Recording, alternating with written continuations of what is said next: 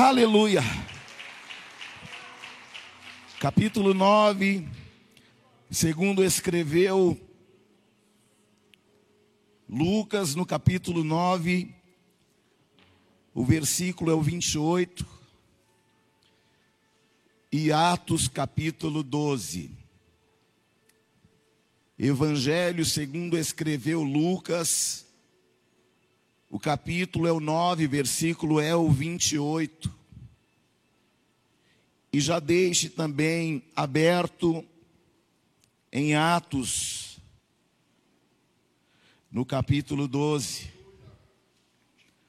no versículo 7 em diante. Quem encontrou, diga glória.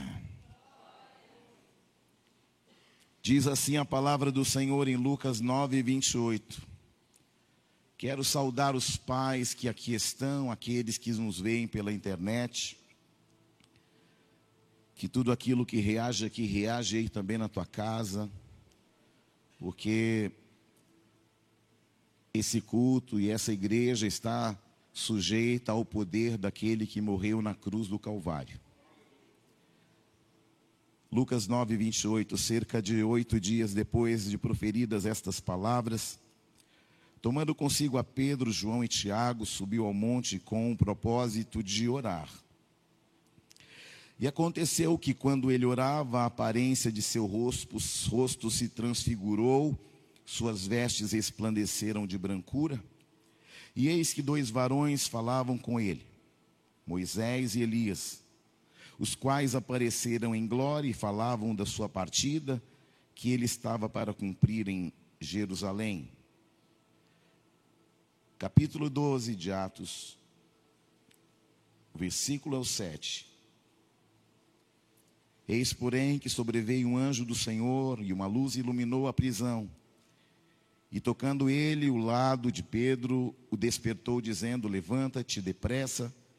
E então as cadeias caíram-lhe as mãos, das mãos, e disse o anjo: Singe, singe-te e calça sandálias. E ele assim o fez. Disse-lhe mais: põe a capa e segue-me. Então, saindo, o seguia, não sabendo que era real o que se fazia por meio do anjo, parecia-lhe antes uma visão. Depois de terem passado a primeira e a segunda sentinela, chegaram ao portão de ferro que dava para a cidade, o qual lhes abriu automaticamente, e saindo, enveredaram por uma rua, e logo adiante o anjo se apartou dele. Pai, muito obrigado Fale o nosso coração por meio dessa palavra. Palavra pela qual eu já me submeto. E que nenhuma voz fale mais alto que a sua voz. Que nenhum espírito tenha autonomia ou autoridade para estar aqui ou se manifestar em nosso meio. Senhor, a tua palavra tem poder para libertar, batizar com o Espírito Santo e fazer com que um homem pecador seja salvo. Que essa palavra fale ao coração do teu povo, em nome de Jesus. Amém. Assentai-vos, meus queridos e amados irmãos.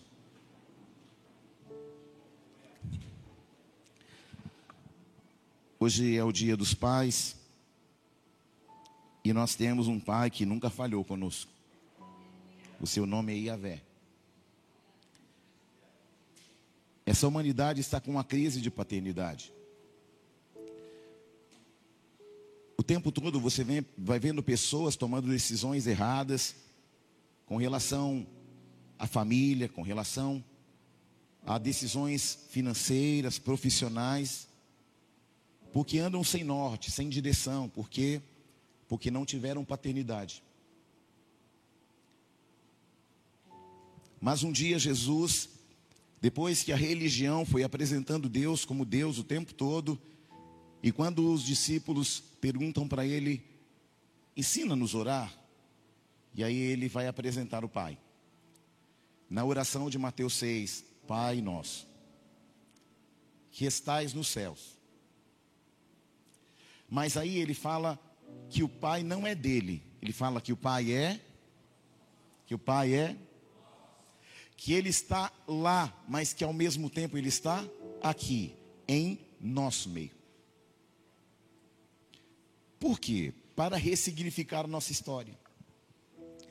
Porque um homem sem paternidade, ele muitas vezes anda sem rumo, sem direção.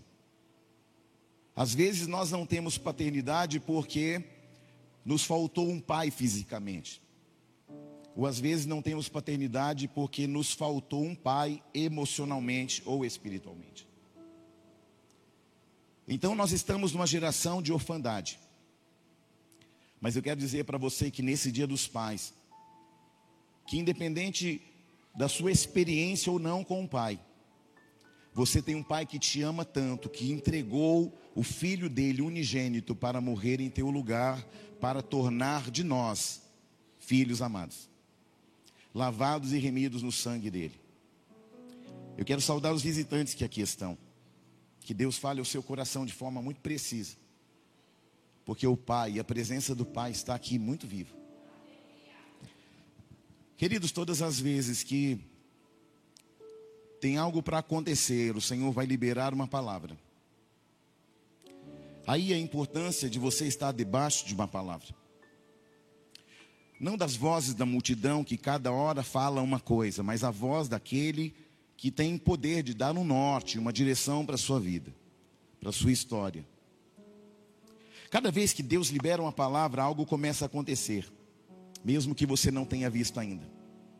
E é por isso a importância de quando a palavra está sendo pregada, você ficar atento, porque uma palavra pode mudar um destino e uma história. Nós andamos por fé e não por vista. Quando nós olhamos a palavra de Deus, um centurião vai dizer assim: Ó Senhor, olha, eu tenho um problema lá em casa, mas não é necessário que o Senhor vá lá. Apenas uma palavra será suficiente para mudar a história lá em casa. Gente, isso é poderoso demais. Alguém que sabia que Jesus tinha poder suficiente de, em espírito, resolver o problema que estava lá na casa deles. Eu sei que muitos de vocês estão enfrentando problemas lá em casa. Mas eu tenho uma boa nova para dizer ao seu coração. Aquele que resolve já está resolvendo o que nós não podemos resolver, o que nós não temos condições de resolver, ele resolve. E o incrível é que ele nunca resolve do jeito que você resolve. Ele sempre resolve de uma forma inusitada, inesperada e pontual. Aquele centurião vai dizer: Senhor, basta apenas uma palavra. Basta apenas uma? Uma? Você está debaixo de uma palavra, amém? Isaías 6 vai falar que um serafim ele pega uma brasa com a e coloca na boca de Isaías. É engraçado que o serafim é um ser de fogo. O que me chama a atenção é que ele não tem a ousadia de pegar a brasa com a mão, mesmo sendo um ser de fogo. Ele pega uma tenaz, uma espécie de alicate, e pega a brasa que está no altar de Deus e coloca na boca do profeta Isaías. Isso mudou a realidade de Isaías completamente.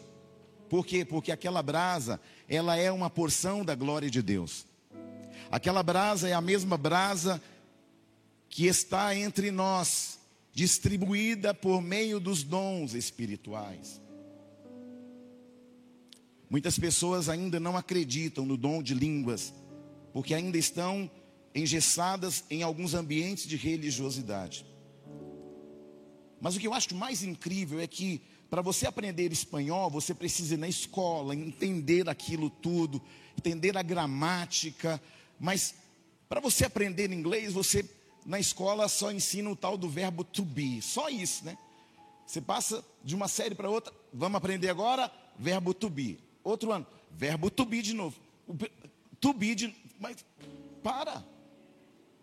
Estou no tubi já faz tempo, não saio disso. Não é? Só que quando a gente olha lá em Atos, querido, quando o Senhor derrama o Espírito Santo, ele libera não apenas línguas humanas, mas línguas espirituais. O apóstolo Paulo fala lá aos Coríntios, quando vai falar do amor, ele fala: ainda que eu falasse a língua dos anjos e dos homens, e não tivesse amor, eu nada seria. Por que, que nós oramos em línguas? Porque a palavra diz que aquele que ora em línguas edifica o próprio espírito. Mas, apóstolo, mas a palavra fala que tem que ter intérprete, tem que ter intérprete quando é uma profecia à igreja. Então a igreja só pode ser edificada com a profecia em língua se houver alguém que a interprete. Mas eu posso orar em línguas espirituais, conforme está escrito, para edificação do meu espírito. Eu me lembro que com um mês de igreja, aí eu comecei a tremer, tremer, falei, meu Deus, estou passando mal, estou passando mal. Aí eu me lembro quando o bispo falou assim: olha, levanta, porque há uma unção aqui e pessoas serão batizadas com o Espírito Santo. Eu falei, eu acho que deve ser isso. Levantei já comecei a cantar Falei, o que, que é isso? Nem estudei essa língua. Maior luta para aprender um pouco de inglês. Eu já começo a falar essa língua. E o mais incrível, que é um dom, que é o dom de interpretação de línguas que Deus também me deu, que Deus também tem como disponibilidade para cada um de nós. A primeira vez que eu ouvi alguém orar em línguas, eu pensei, é um árabe? Não, não, árabe não consegue falar as línguas do alto. Quem está aí? Então o anjo ele não pega a brasa com a mão, ele pega a brasa com a tenaz, porque aquela brasa era a porção da glória de Deus. Então o anjo pega a tenaz e põe na boca do profeta. O que o serafim, ele não pegou com a mão, mas o profeta vai pegar com a boca. Olha que coisa incrível. O anjo, ele pega da glória, da porção da glória de Deus com a tenaz, mas a Isaías ele pega com a boca. Fala para alguém aí do seu lado: Deus colocou poder na sua boca, Deus colocou autoridade na sua boca, e hoje vai ser liberada uma autoridade na sua boca. Aleluia, glória a Deus. Queridos, eu acho incrível porque todas as vezes que o Senhor vai usar alguém, Ele leva alguém no mesmo território. Preste atenção. A primeira vez que houve um, um contato entre João Batista e Jesus, eles estavam na água. Como assim? Na água do ventre. Aí, de novo, quando eles se encontram, eles se encontram aonde? Nas águas do Jordão. Olha que coisa impressionante. Então, a primeira vez que eles se encontraram estavam no ventre, depois no Jordão. Veja bem, eles estão se encontrando em dois ambientes para um grande propósito. Que ele estava fazendo onde? Dentro de João, a partir de Jesus. Então, tudo que Jesus vai fazer em você vem dele, para se manifestar em você, para que através de você algo sobrenatural e poderoso aconteça. Porque não é pela força, é pelo Espírito. Aleluia. Eu me lembro que um dia eu estava recém-convertido e eu comecei a orar muito em línguas. Eu orava muito, muito, muito, jejuava muito, muito, muito. E aí eu estava vindo de uma, de uma vigília, e aí no meu condomínio lá em Guarulhos, eu morava próximo do aeroporto de Cumbica, eu trabalhava no aeroporto de Cumbica. E aí eu estou voltando da igreja com aquela alegria, orando em línguas e tudo mais. E aí eu entro, aí tem um monte de jovem no condomínio fumando uma maconha. Aí eu só falei assim, op, caiu todo mundo no chão. Falei, meu Deus, o que, que aconteceu? Morreu todo mundo. Falei, só opo. Aí começaram a ficar endemoniado ali. Eu falei, meu Deus do céu. Aí fui lá, orei por eles. Aí o pessoal, o que aconteceu? Sei que aconteceu, eu não sei. Mas que vai começar a acontecer uma revolução na vida de vocês a partir de hoje, vai. Querido, um homem cheio do Espírito Santo, ele muda territórios e transforma histórias. Então Deus vai te chamar aonde Ele vai te usar. Quando eu olho para Moisés, Moisés foi tirado da onde? Das águas. Tirado das águas. Sabe o que eu acho incrível de Deus? É que Moisés foi tirado das águas e ele vai viver e fazer viver experiências envolvendo as águas. As águas do Egito que ficaram cheias de sangue, as águas do Mar Vermelho que se abriram, as águas de Mara que foram curadas, as águas que vieram da fenda da rocha, as águas que vieram da nuvem. Olha que coisa tremenda. E essa unção, ela também seguiu a Josué. E Josué, munido desta unção que estava sobre Moisés, quando ele chega no Jordão, antes de chegar em Jericó, o que, que acontece com aquela unção que Moisés carregava e que Josué absorveu? As águas se abriram. O que isso me ensina? Isso me ensina que eu preciso ter muito cuidado com as pessoas que eu decido me envolver com elas. Porque dependendo da pessoa que você decide andar com ela, ela pode permitir que você viva um ambiente onde as águas se abram, ou ela pode permitir de um ambiente que as águas se fechem. A questão aqui é com quem você está decidindo caminhar. Aleluia. Quando eu olho para Galileia, lá em Lucas 4, fala que Jesus entra na sinagoga. Eles entregam o rolo porque na época a Bíblia não era capitulada, não era versiculada como é no nosso tempo. Eram rolos. Ó, traz um rolo lá de Isaías. Traz um rolo lá de Jeremias. Traz um rolo lá de Amós, de Malaquias. Era assim que funcionava. Aí o sumo sacerdote, o que, que ele fazia? Ele selecionava, escolhia alguém, abria o rolo e entregava para alguém ler.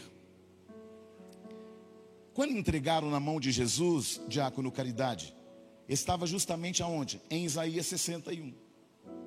O Espírito do Senhor está sobre mim. Olha que coisa tremenda. E ali, ao pegar o pergaminho, começa o ministério de Jesus efetivamente. O pergaminho, ele vai dar lugar ao verbo encarnado de Deus. E o verbo passou a se movimentar na Galileia, porque até então os rolos ficavam parados, mas agora o verbo encarnado está se movimentando na Galileia. E quando esse verbo encarnado se movimenta na Galileia, as, há uma mudança de cenário, há uma mudança na realidade daquele povo.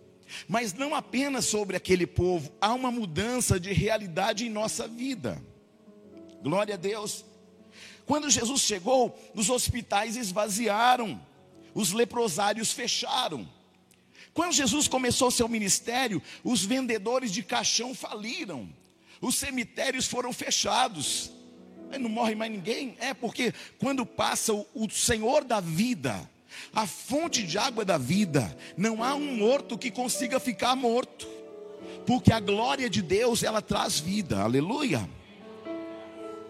Quando Jesus chegou no deserto, até então somente João Batista estava na, no meio do deserto.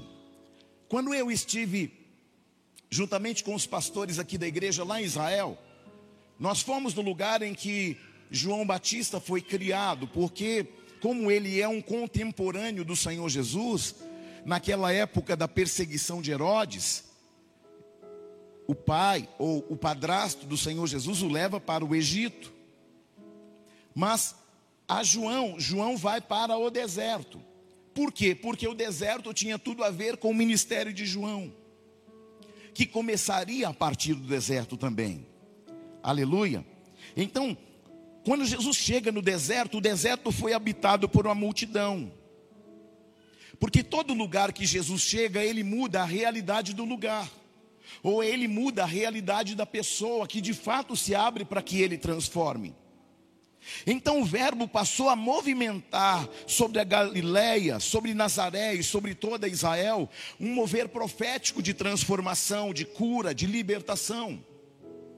Essa unção estava tão presente na vida do Senhor Jesus que quando ele chega em Gadara, que era um lugar que eram na verdade dez cidades chamada Decápolis, quando ele chega lá tem um endemoniado problemático. Aquele homem era um problema na Galileia, ou melhor, em Decápolis, em em Gadara. Mas o que, que vai acontecer? Quando Jesus chega em Gadara, ele muda a realidade do ambiente. E aquele homem que tinha sido um problema passa a ser o missionário de Gadara. Quem está aí? Quem pode entender isso no espírito? Então, quando Jesus ele entra no deserto, o deserto passa a ser habitado por uma multidão que queriam ouvi-lo. Porque quando Jesus chega, ele muda a realidade do lugar e das pessoas. Profetiza sobre a vida de alguém, diz para ela assim: quando Jesus chega, ele muda a realidade do lugar e a realidade do seu caráter, da sua vida espiritual, do seu casamento, da sua família, da sua história, mas principalmente do seu destino. Quem está aí? É interessante porque os religiosos não deixaram Jesus pregar na sinagoga. E aí Jesus vai pregar onde? Fora da sinagoga. Quem está aí? E então ele começa a mudar a realidade das pessoas onde? Fora da sinagoga. Quando você fala a palavra igreja, existe uma outra palavra que denota igreja, que é eclésia, chamados para fora. O que isso me ensina? Me ensina que aqui dentro é um treinamento, mas eu manifesto o poder de Deus lá fora. Como? Com sinais, prodígios, maravilhas, mas também com o meu caráter, com as minhas ações e com as minhas reações. Você está aí não? Como é que eu entendo que alguém é convertido? Irmão, alguém convertido, ele jamais vai criar problema. Ele jamais vai confrontar o seu chefe. Ele jamais vai sair brigando com todo mundo, porque ele entende que ele é uma nova criatura, que as coisas velhas passaram e tudo se fez novo. Como é que eu sei que alguém está convertido pelas suas reações? Como essa pessoa reage? Como você reage quando alguém fala mal de você? Você vai lá para criar confusão? Como que você reage quando alguém te calunia, mentem ao teu respeito? Quando alguém se levanta contra você dentro do seu trabalho, como você reage? A maneira como você reage mostra o quanto convertido ou não nós estamos. Porque o velho homem precisa morrer com as suas vontades. Eu não posso mais reagir agora em Cristo Jesus com o Espírito Santo como eu reagia antes que bebia não, não bebe mais, o que se prostituía não se prostitui mais, o que roubava não rouba mais.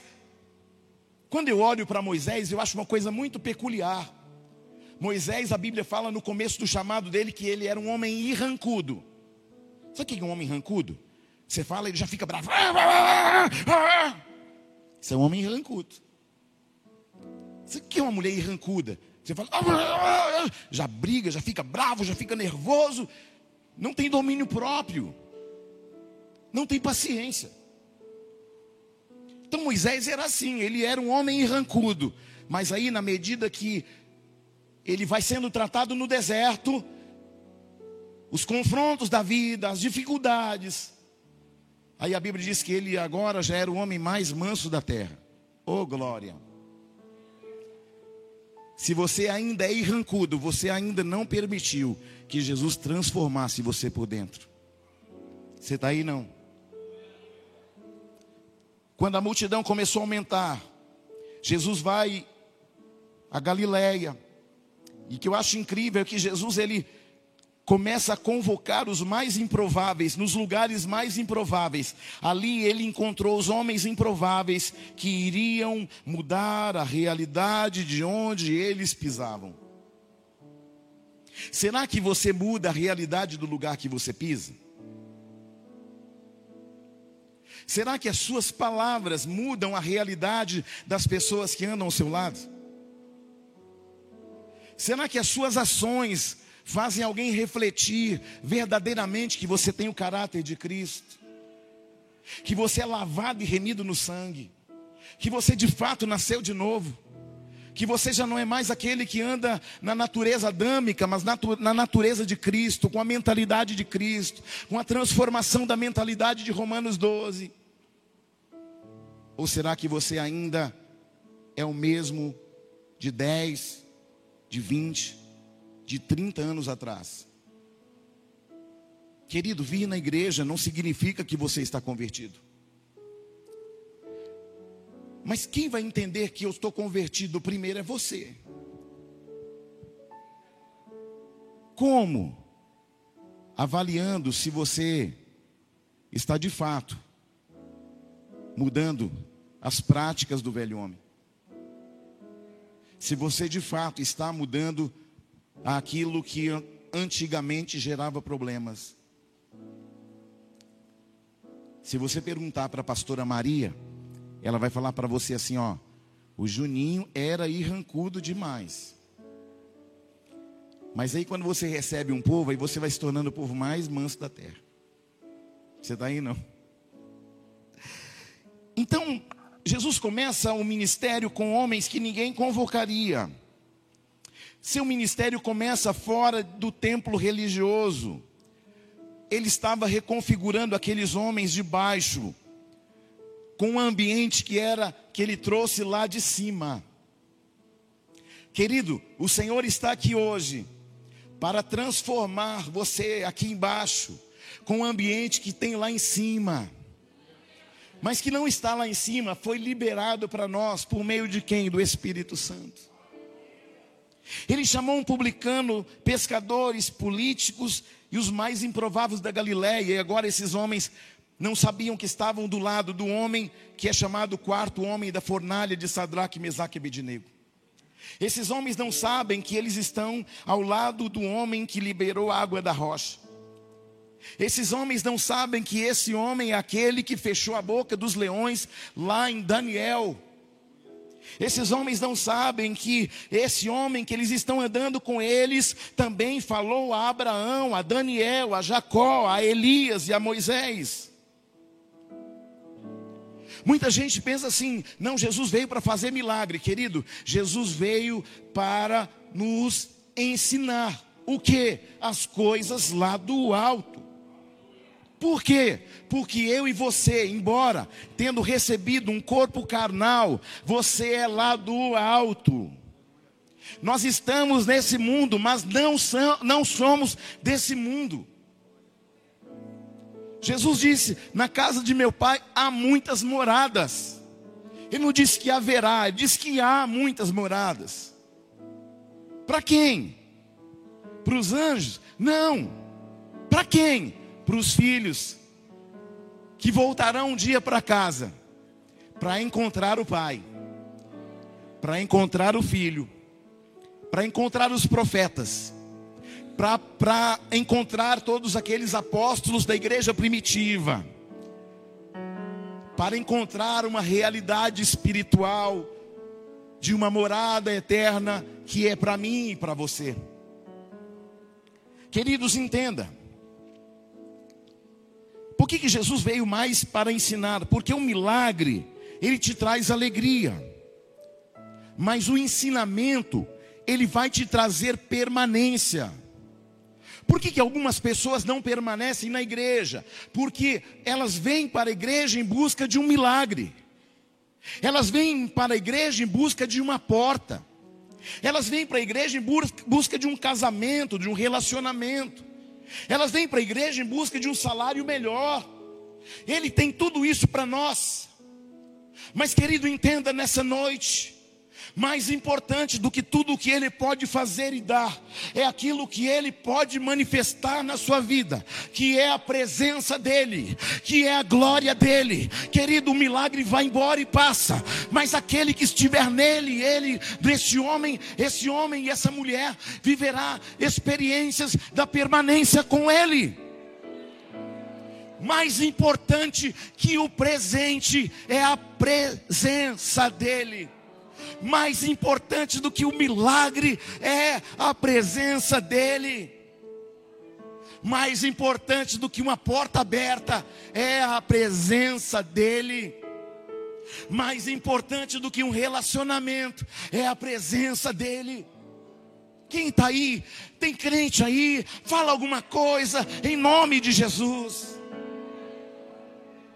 Quanto mais a gente conhece a palavra, menos milagre a gente necessita. Porque a gente sabe se que se o Senhor estiver, não faltará nada. Porque o Senhor é o meu pastor e a sua presença. Porque se não faltar a presença dele, querido, se não faltar a presença dele, eu ainda não ouvi. Se não faltar a presença dele, mais forte para o diabo ouvir, se não faltar a presença dele.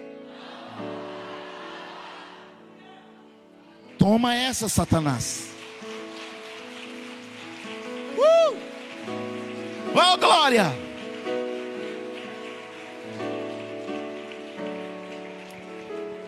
Olhe para alguém e fala: quanto mais você conhecer a palavra, menos milagres você vai necessitar, porque a presença dEle pode fazer tudo e muito mais do que você jamais pensou ou imaginou. Olha para esse irmão com fé e fala: presença é tudo. Fala, o milagre até pode ser bom, mas a presença dele é muito melhor. Aleluia! Oh glória! Uh! Glória a Deus! O primeiro treinamento dos discípulos não aconteceu no monte, não aconteceu no mar. Aconteceu numa festa, nas bodas de Caná da Galileia. Olhe para alguém e fala: Você está sendo treinado. Quando eu falo de treinamento, eu fico pensando sobre Elias. Elias, quando o Senhor fala para ele assim: Vai lá e unja Jeú, rei de Israel, e vai lá e unge um profeta no seu lugar. Elias vai lá e unge o profeta, pastor Hércules, mas não unge Jeú. E aí Eliseu vai ficar na incumbência. E Eliseu era o diretor da escola de profetas. E o que eu acho incrível é sobre Eliseu é que ele poderia ir lá para ungir, obviamente ele iria sair na mídia, no Face, no Instagram. Ele iria aparecer nas mídias mundiais. Olha, Eliseu ungiu o rei Jeú, a rei de Israel. Sabe o que, que Eliseu faz? Ele pega um aluno da escola de profetas e fala assim: vai lá e unge o rei. Por quê? Porque um homem que sabe quem ele é, não precisa buscar notoriedade dos homens. Você está aí, não? Glória a Deus. E na festa de Caná da Galileia faltou vinho. Querido, olhe para alguém e fala: às vezes vai faltar alguma coisa. Mas quando faltar, Deus continua sendo Deus e Ele continua trabalhando. Então, quando faltar, preste bem atenção. É um treinamento para o Senhor te levar para um outro nível. Você está aí? Então, às vezes, Jesus vai permitir que algumas coisas acabem. Por quê? Para que Ele possa manifestar a glória de Deus. Aí a gente fica assim: Deus abre uma porta, Deus abre uma porta. Ei, escute. Todas as vezes que Deus permitiu que uma porta se fechasse, ele se manifestou. Quando fecharam a cadeia para José, ele se manifestou. Quando fecharam a fornalha, ali com Sadraque, Mesaque e Abednego, o quarto homem apareceu. Quando fecharam a cova com Daniel na cova dos leões, o que, que aconteceu? A porta se fechou. E quando a porta se fecha, é Deus falando assim: a partir de agora, eu estou deixando claro que eu vou fazer aquilo que nem você e nem quem está do lado de fora pode resolver. Eu vou fazer aquilo que ninguém pode fazer na sua vida.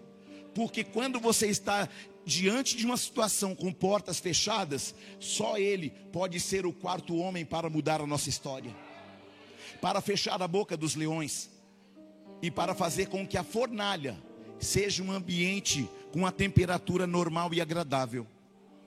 Você está aí? Não. Olhe para alguém e diga: Jesus está na sua vida, em sua casa, em sua história, e Ele vai chegar na tua festa para mudar a realidade. Ele vai entrar no teu casamento para mudar a tua realidade. Ele vai entrar no teu ministério para mudar a tua realidade. Ele vai mudar aquilo que você não pode mudar. Glória. Aleluia. Sabe qual é o nosso problema? Sabe qual é o seu problema? Que você chama todo mundo para resolver o seu problema. Você busca solução em todo mundo para resolver o teu problema. E quando todas as portas estão fechadas, quando ninguém te atendeu, quando não há mais jeito, aí você fala: vou para a igreja, vou para a igreja. Aí eu pergunto: por que, que não buscou Jesus primeiro? Sim ou não? Sabe o que me chama a atenção sobre Caná da Galileia? É que quando Jesus chegou naquela casa, não havia problema. Quando Jesus chegou ali, havia uma realidade de festa. Só que quando o problema chegou, quem já estava na casa? Quem resolve? E aí, qual é o nosso problema? A gente deixa Jesus longe da nossa vida. A gente deixa Jesus longe das nossas, das nossas realidades. E aí, quando a coisa apura, aí você, cadê Jesus? Cadê Jesus? Tá de, Jesus está lá onde você deixou, lá fora da sua vida lá fora das suas decisões. Sim ou não? Diga para alguém assim: essa foi para você. Glória a Deus. Amém? O que Jesus fez antes do milagre? Ele chamou homens que pudessem participar do processo servindo. Porque um homem disposto a servir torna-se um ativador de milagres e um destravador de ambientes. Quem está aí? Jesus começou em uma festa de casamento e ele vai terminar numa festa, nas bodas do cordeiro. Porque tudo que Jesus começa, ele termina, e ele nunca termina mal, ele sempre termina bem. Sabe quando Jesus vai fazer algo grande em sua vida? Quando você pedir para que ele entre por definitivo na sua vida. Sabe qual o problema da igreja evangélica? Que nós amamos o Jesus Salvador. Porque o Jesus Salvador fala assim: Vinde como estás. Aí você vem todo, todo arrebentado. Vinde como estás. Aí você vem como estás. Só que depois, o processo é: depois do Salvador vem o Senhor. E aí a gente não quer mais. Por quê? Porque o Senhor manda. Porque o Senhor dá ordens. Porque o Senhor dá direções. E aí qual é o nosso problema? A gente gosta de ser salvo, a gente gosta que Jesus perdoa, mas a gente não quer obedecer. Esse é o problema da igreja evangélica. Então, quando você convidar a Ele para entrar em sua casa, em seu caminho, em sua história, em sua família, Ele vai alterar a realidade de tudo. Jesus mudou o público do culto. Por quê? Porque até então só os engomadinhos entravam. A minha primeira experiência numa igreja evangélica foi horrível.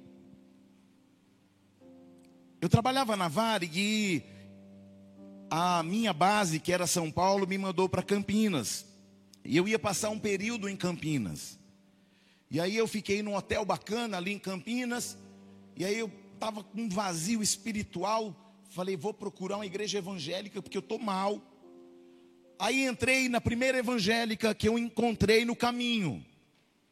Aí eram uns bancos de um lado e outros do outro. Eu cheguei cedo, estava com fome e sede espiritual, entrei ali sedento. Falei, hoje Deus vai falar comigo, vai ser maravilhoso.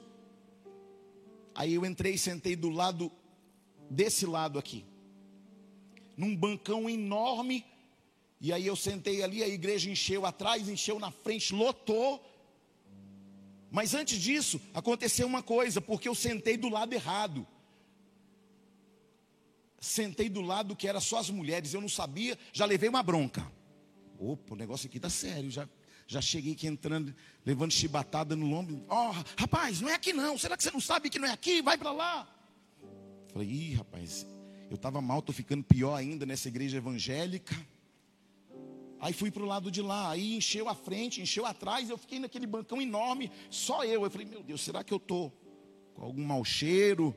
E aí o pastor começou a pregar, esse negócio de cabeça raspada, essa gente que anda vestido assim, de calça jeans, vai para o inferno e tal, tal, tal. Eu olhei para mim e falei, epa, é eu, né? Deixa eu sair logo antes que eu vou para o inferno, deixa eu sair daqui dessa igreja. E essa foi a minha primeira experiência, porque eu não estava engomadinho como todo mundo. Eu não estava dentro do protocolo de todo mundo.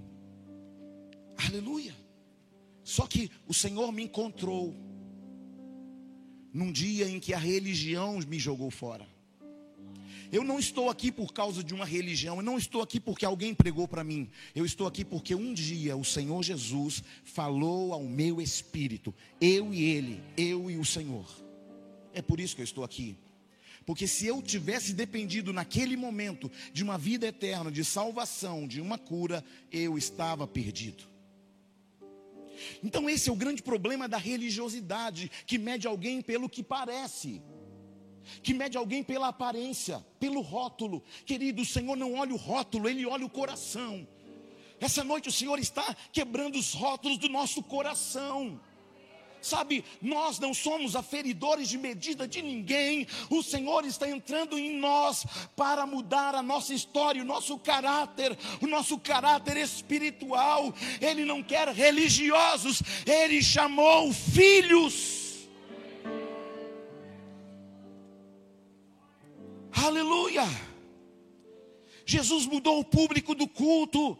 E agora os improváveis podem entrar e adorar, porque o deserto não tem paredes, o deserto não tem portas. Aliás, ele é a porta de acesso à salvação dos homens. Você está aí, não? Jesus tinha uma grande convicção, uma ousadia, ele começou a pregar e as sinagogas esvaziaram. Por quê? Porque ele falava como ninguém falava, com autoridade. Você está aí? Hoje o Espírito Santo está gerando em você convicções espirituais.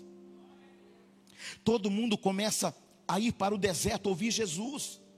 E aí Jesus pega um menino improvável com cinco pães e dois peixes para provocar um milagre. Olha para esse crente do seu lado e fala para ele assim: ó, haverá uma convicção tão grande em sua vida que você será um provocador de milagres. Aleluia, quem está aí? Os discípulos entraram no deserto sem nada, preste atenção nisso. Eles entraram sem nada. Aí o Senhor fala: trazem o, o pão e os peixes da mão do menino. E aí ele manda que os discípulos servissem a multidão. E no final sobram doze cestos cheios. Preste atenção. Não tinha nenhum. Agora tem doze cestos cheios. Essa noite o Senhor está levantando você para que você seja um provocador de milagres. Aonde você for, o impossível vai começar a acontecer através da sua vida em nome de Jesus. A multidão comeu dos pães, dos peixes e foram embora alimentados, mas os discípulos voltaram com os cestos cheios. Você vai levar os cestos, e isso significa que se você estiver disposto a servir a Deus, Deus vai te dar uma estrutura. Aleluia. Alguns vieram em busca de cura, libertação, salvação, provisionamento, porta aberta. E Ele pode fazer muito mais do que as suas expectativas, muito mais do que um milagre. Ele pode te dar uma experiência da presença dEle. Você está aí não? Ele sabe o que você precisa nesta noite. E sabe qual a diferença entre presença e milagre? É que o milagre é momentâneo, mas a presença é definitiva. Jesus tinha doze apóstolos, mas ele não chamou todo mundo. Quando ele sobe no monte da transfiguração, de Lucas capítulo 9. E por que ele chamou só três? Porque grandes chamadas não são coletivas, são individuais. Você está aí, não? Não adianta você querer levar todo mundo, porque existem situações que Deus precisa tratar diretamente com você. Você está aí não? Quando você entra no aeroporto, o que, que acontece? A porta automaticamente ela se. Quando você entra no shopping, a porta automaticamente se. Por que, que a porta se abre? Porque existe um sensor acima da porta. Você vai entender isso daqui a pouco. Então, a maioria dos lugares tem sensores nas portas que identificam o que? A presença. E aí, ao identificar a presença, a porta se abre. Então você não precisa abrir, você só precisa pá. Então o sensor indica que há uma pré. Então você só precisa a partir da presença pá. Então, quando Deus decide colocar sensores em determinados homens e mulheres, você não precisa bater, você só precisa andar. Em Atos 12, quando o anjo foi até a prisão onde Pedro estava, Pedro não bateu na porta para sair, por quê? Porque o anjo que ia à frente dele tinha um sensor. E aí o que, que aconteceu? Abriu o primeiro portão, abriu o segundo portão, abriu o terceiro portão, e os portões foram ab abrindo. Por quê? Quem estava à frente de Pedro era o anjo que tinha o sensor. E eu profetizo que Deus nesta noite vai levantar homens e mulheres com sensores. Quando você chegar diante de uma porta fechada, esta porta vai se abrir em nome de Jesus. Por quê? Porque o Senhor dará a alguns sensores espirituais. Aleluia. E por que, que o anjo ia à frente? Porque ele tinha um sensor. Quantas portas que o anjo abriu? Todas, diga todas. Quantas portas que o anjo abriu? Quantas que ele abriu? Então, aquele que tem um sensor tem autoridade para abrir todas as. Você está entendendo ou não?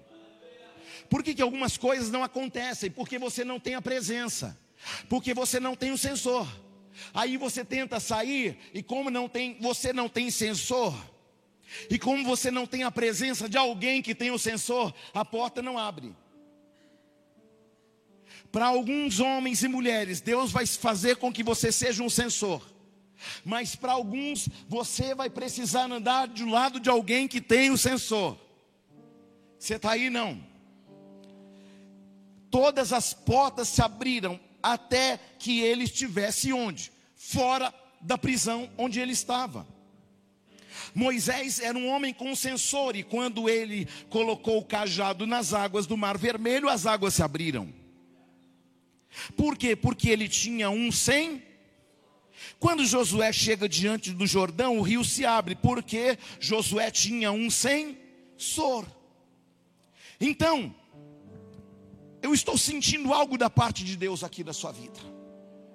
Porque quando Jesus muda o seu nível, ele, você não precisa mais falar, você só precisa caminhar. Deus está fazendo uma obra em seus filhos. Você vai começar a liberar palavras em nome de Jesus. Para algumas pessoas aqui, o seu tempo de vergonha está terminando. Os seus dias de humilhação estão terminando. Por quê? Porque o Senhor fará com que você tenha um sensor espiritual Aleluia. Quem está aí? Onde estão os sensores de Deus? Seu tempo de vergonha, de humilhação está terminando. Quando Deus quer mudar o nível da unção de alguém, sabe o que Ele faz com a gente? Ele nos leva nos lugares altos. Qual o problema disso? Alguém aqui já foi num lugar onde estava muito num nível acima do mar? Alguém já foi? O que começa a acontecer com alguém quando você começa a subir uma montanha? E aí, ou quando você começa a subir com um avião numa altitude maior, o ar começa a ficar rarefeito. A sua, o seu batimento cardíaco muda, a sua pressão cardíaca muda. Por quê? porque todas as vezes que o Senhor nos leva a outros níveis, algo precisa mudar dentro de nós. Glória a Deus. Existem algumas coisas que nós precisamos para identificar uma mudança de nível. Primeiro é onde você está, e a outra é para onde você está indo. Por quê? Porque se eu não identifico onde estou e para onde vou, eu corro o risco de carregar uma bagagem com vestimentas inapropriadas para o ambiente que eu vou. Quando alguém vem de São Paulo para cá, primeira coisa eu pergunto: trouxe roupa de calor? Trouxe um monte de blusa. Por quê? Porque, embora ela tenha uma boa intenção de mudar do território, ela precisa se adequar com a vestimenta do lugar para onde ela está indo. Não adianta você pegar uma bagagem com um monte de roupa de bebezinho e fazer uma viagem, porque quando você chegar lá no destino, o que, que vai acontecer? Roupa de bebê não serve em você. Apóstolo, o que, que o senhor está dizendo? Estou dizendo que a partir de hoje, nós precisamos deixar as coisas de menino. E nós precisamos nos adequar às vestimentas espirituais de maturidade que o Senhor está nos dando. O apóstolo Paulo fala aos Coríntios no capítulo 13: quando eu era menino, falava como menino, pensava como menino, e agora deixei as coisas próprias de menino. Isso é o que? Mudança de nível, mudança de maturidade, mudança de mentalidade. Porque não, não tem como, a Bíblia diz que o herdeiro, quando ele é menino, ele não pode herdar as coisas do pai. Você pode ter um carro. Se o teu filho falar assim, pai, esse carro é meu também, é, é seu. Posso dirigir? Não pode não. Por quê? Porque o herdeiro ainda é menino. Algumas coisas ainda não aconteceram na vida de algumas pessoas, por quê? Porque você está na igreja há muito tempo, mas você ainda não permitiu que mudasse a sua mentalidade e nem as suas vestimentas. Então, nós precisamos avaliar isso hoje. Nós também precisamos entender aquilo que Jesus entendeu. De 12 ele leva só três. Por quê? Porque você precisa saber avaliar quem deve permanecer caminhando ao seu lado. Queridos, nem sempre o censor vai estar com você. Mas é o que, que você precisa? Você vai precisar andar com pessoas que tenham censor. Por quê? Porque senão as portas ficarão fechadas. Então, procure andar com homens com sensor. Procure andar com homens com sensibilidade espiritual. Por quê? Porque quando você não tem o sensor e anda com alguém com sensor, automaticamente a porta vai se abrir. Naquele momento de Atos 12, Pedro ainda não tinha o sensor, mas ele estava com um anjo que tinha, então as portas se abriram. Por que, que quando muitas vezes algumas coisas ficam travadas e dependendo do, do, da pessoa que você escolhe andar do seu lado, a, a, fica mais travado ainda? Porque são duas pessoas andando juntas que não têm sensor. Então, se você não tem o sensor, você precisa de alguém que o tenha. Quem está aí? Lembre-se de que nem sempre o sensor estará na sua vida, mas você precisa identificar homens e mulheres com sensores. Glória a Deus. Eu comecei falando de paternidade. Existem algumas pessoas aqui que têm problema de paternidade. E por isso ficou um grande vazio na paternidade da sua vida. Mas como nós estamos num ambiente profético, o Senhor vai mudar a realidade da sua vida paternal. Sabe, quando nós não entendemos